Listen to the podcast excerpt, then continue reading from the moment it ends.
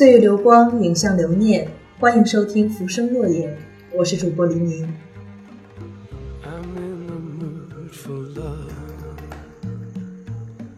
Simply because you're near me. Funny, but when you're near me,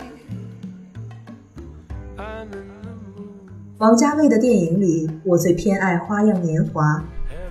他的故事算不上特别，在二十世纪九十年代的香港，周慕云夫妇和苏丽珍夫妇同时搬进了一栋上海人聚居的公寓里。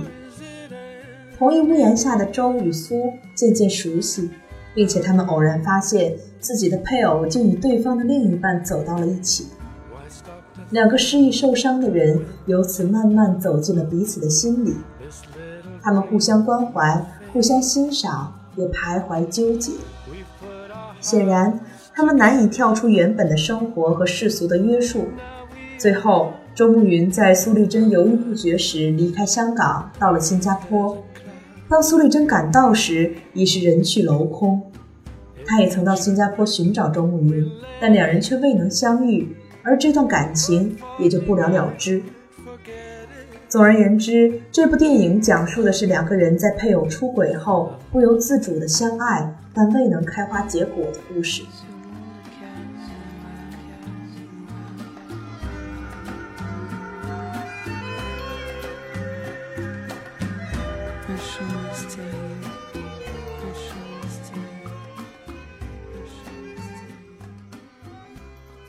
类似这样稀松平常的题材，我们早在九点档的肥皂剧里见惯不怪了，但它却能在王家卫的手里化腐朽为神奇，成为一件不可多得的艺术品，这就是王家卫的过人之处了。那么，《花样年华》到底有何特别之处？由整体而言，它有古诗一样的形式之美。即在极其有限的篇幅里蕴含了幽会深远的意义。一方面，它的剪辑异常简洁，使得电影里出现很多的跳跃性的画面。例如，上一个镜头里，苏丽珍婉拒了周慕云借书给她的好意，下一个镜头就已经跳到了苏丽珍到周慕云家去还书的情景了。这说明苏丽珍后来还是向周借了书。影片甚至把周慕云的妻子和苏丽珍的丈夫的镜头都给省略了，片中只闻其声不见其人，房东太太等角色的镜头也是少之又少。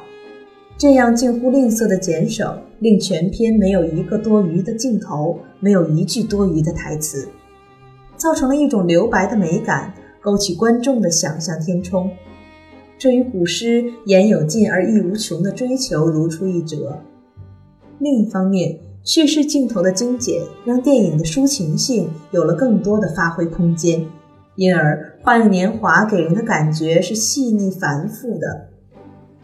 电影中反复出现的窄窄的楼道、昏黄的街灯、周慕云手里明明灭灭的烟、那只西门子挂钟，王家卫似乎是在刻意淡化叙事，而以人物的情绪变化来引导电影事件的走向，因此。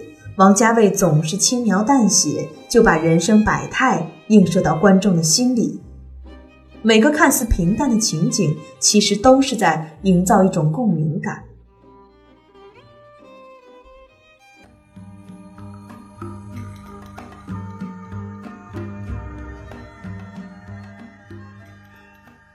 除了简洁而细腻的镜头剪辑以外，《花样年华》更具有含蓄之美。而这种含蓄美由画面传达的观感和大量的隐喻两部分构成。场景的光影变化、色彩对比和构图都极具设计感，很好的营造了六十年代香港、上海移民区的怀旧风格和年代感。就以周慕云和苏丽珍经常相遇的那条巷子为例，昏暗的雨夜里，巷口那盏灯那么孤独地亮着。而苏丽珍和周慕云各自走过的背影，都透着蚀骨的寂寞感。而在周慕云租住的旅馆里，却是以大片的红色为主色调，极具视觉冲击的同时，也暗示周慕云和苏丽珍两人已经陷入爱的漩涡。在影片的后半部分，苏丽珍带着孩子回到当初租住的房子，一切已然物是人非。观众对孩子的父亲好奇，而孩子的名庸生。再联想一下，当时香港最出名的武侠小说作家是金庸和梁羽生，就不难知道孩子是钟慕云的。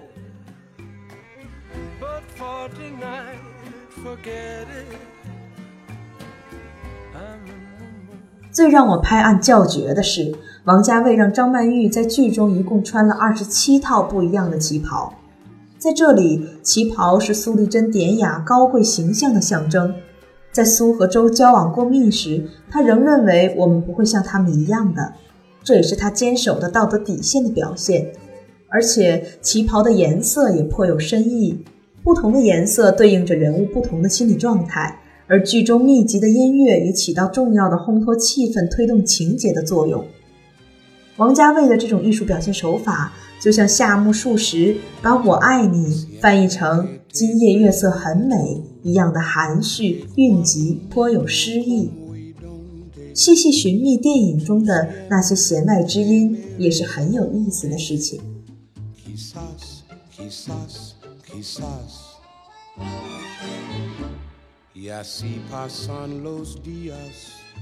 但我认为。《花样年华》最特别的地方是张曼玉和梁朝伟的出色演绎。我特别喜欢张曼玉提着饭盒去买晚饭的那一幕，在慢镜头里，同样的场景，同样的深夜，苏丽珍穿着不同的旗袍走过幽深的窄巷，举手投足之间都是“花样年华”四字的最好诠释。她站在周慕云家门口。手指有意无意地敲着门框的那一幕，同样十分经典，被盛赞演技好到连手指都会说话。穿旗袍的张曼玉仿佛花中魁首，风情万种又端庄典雅，让人移不开目光。而梁朝伟的表现一样让人印象深刻。据说妻子刘嘉玲看到他向墙洞吐露心里的秘密那一刻，动情的流泪了。除了张曼玉和梁朝伟，还有谁能把王家卫天才的想法充分的表现出来呢？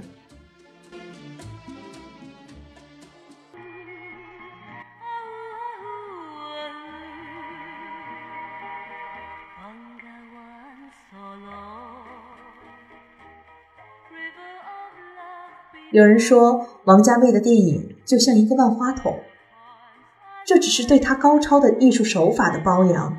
然而，他的电影能够打动人，是因为他的电影触及了人内心深处最柔软的部分，关乎人性，关乎世态，关乎爱。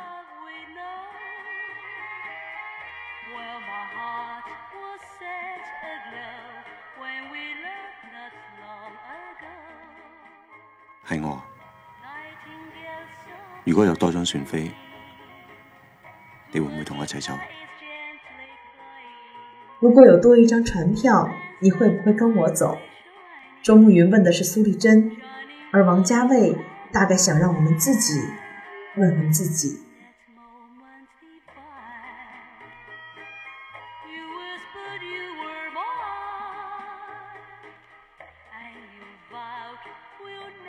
今天的节目就是这样了，感谢您的聆听。如果您喜欢电台广播，喜欢浮生若影。欢迎加入爱晚 FM 听友群三三二五五零三零三三三二五五零三零三。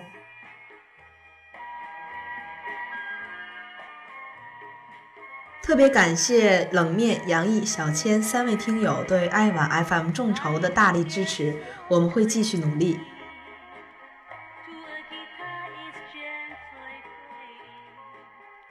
祝您可以度过美丽而温暖的一天。感谢本期侧编卡卡西，我是黎明，我们下期再会。